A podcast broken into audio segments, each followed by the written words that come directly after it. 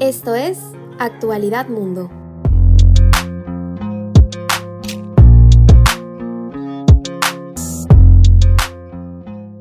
Hola, buenos días, yo soy Paula Pérez. Bienvenidos a este programa de análisis de actualidad internacional donde hoy, domingo primero de mayo, hablaremos sobre la situación en El Salvador, el país centroamericano que lleva casi un mes bajo el régimen de excepción para luchar contra el crimen de las pandillas y cuyo gobierno hace unos días ha decidido prorrogar este estado de excepción por 30 días más. Pero antes de entrar en el tema, vamos a comentar los titulares de la semana.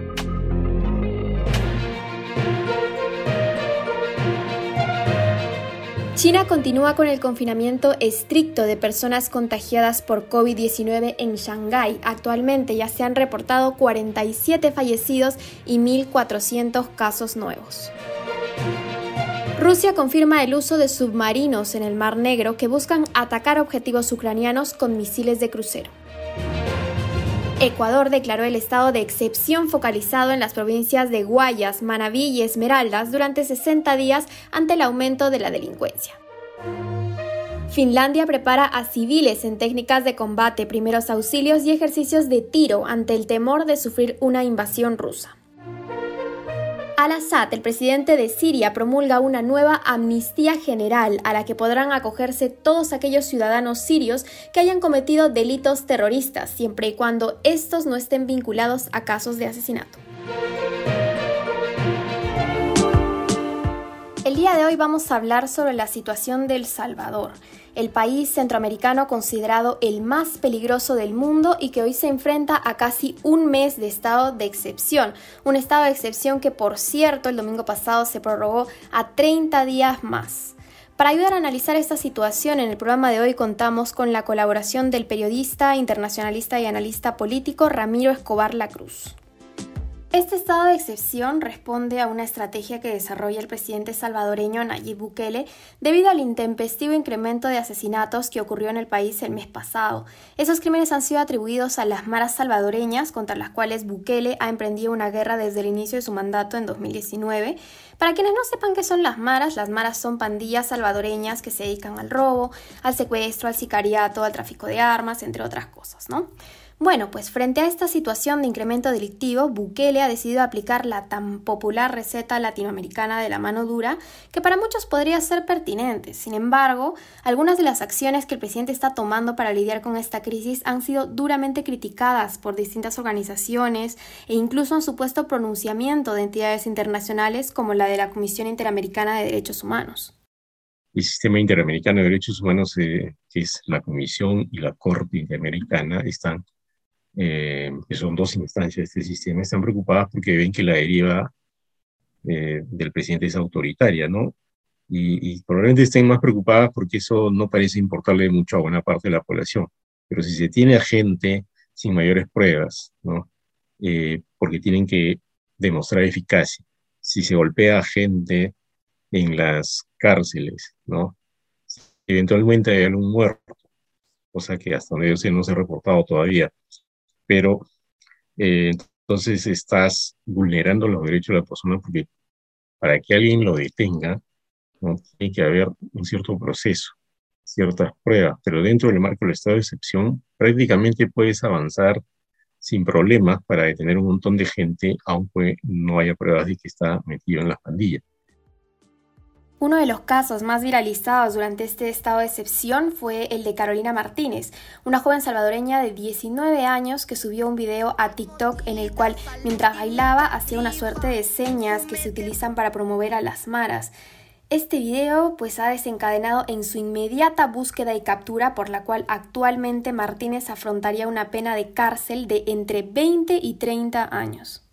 Está pasando lo que ocurrió en Colombia en la época de Álvaro Uribe, que dicen en, esa, en, la época de la brujería, dicen, esta persona es de la FARC, terminada muerta y después se descubre que no era. En este caso, mm, parece que no se ha llegado a esos niveles, no hay un montón de pandilleros muertos, eso no está ocurriendo, pero sí detenidos, y parece que muchos de ellos no son pandilleros, pero para demostrar logros, entonces se engrosa el número y muchas madres de familia o padres de familia se han estado quejando que sus hijos han sido detenidos cuando no tienen que ver con las pandillas. Pero ¿cómo es que se ha llegado a esta situación? ¿Por qué las maras hoy son uno de los problemas principales del Salvador?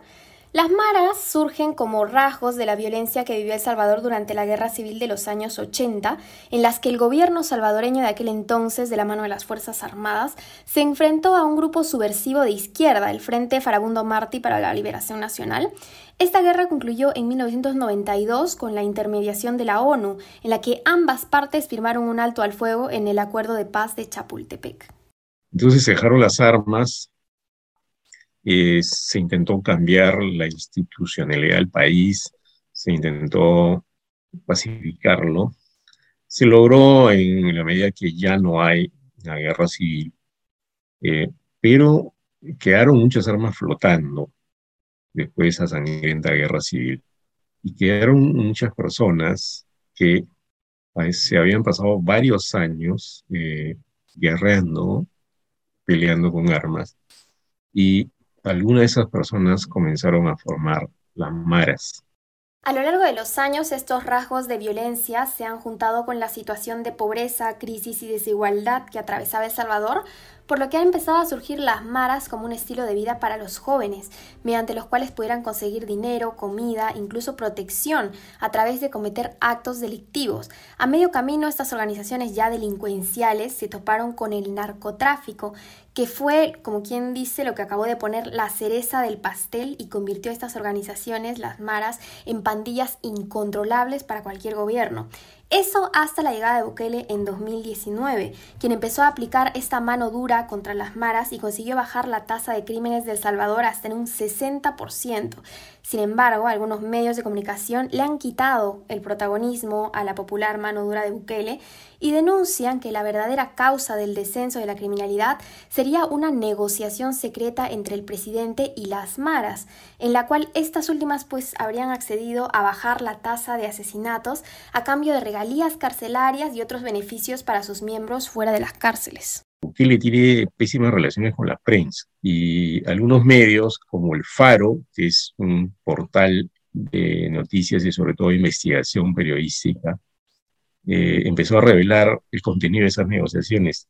Entonces, eh, parece que se juntaron en un momento la molestia de las pandillas eh, porque se revele esto y se rompe una especie de tregua y, y él su respuesta para no perder popularidad es desatar una mano dura que no se veía en muchos años.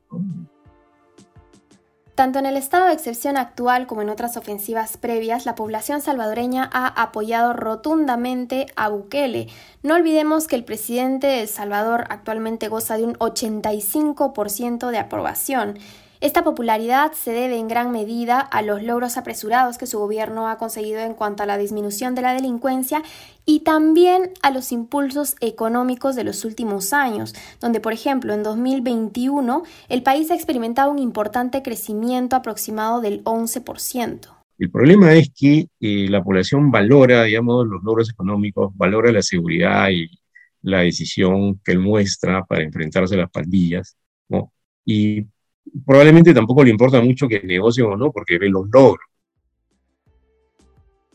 Según el internacionalista, una de las alternativas a las políticas extremas de Nayib Bukele podría ser trabajar en el plan de reeducación de las pandillas, un plan que ya se había implementado por la ONU hace años, en el cual se cree un entorno instructivo de paz que apueste por el diálogo frente a la violencia.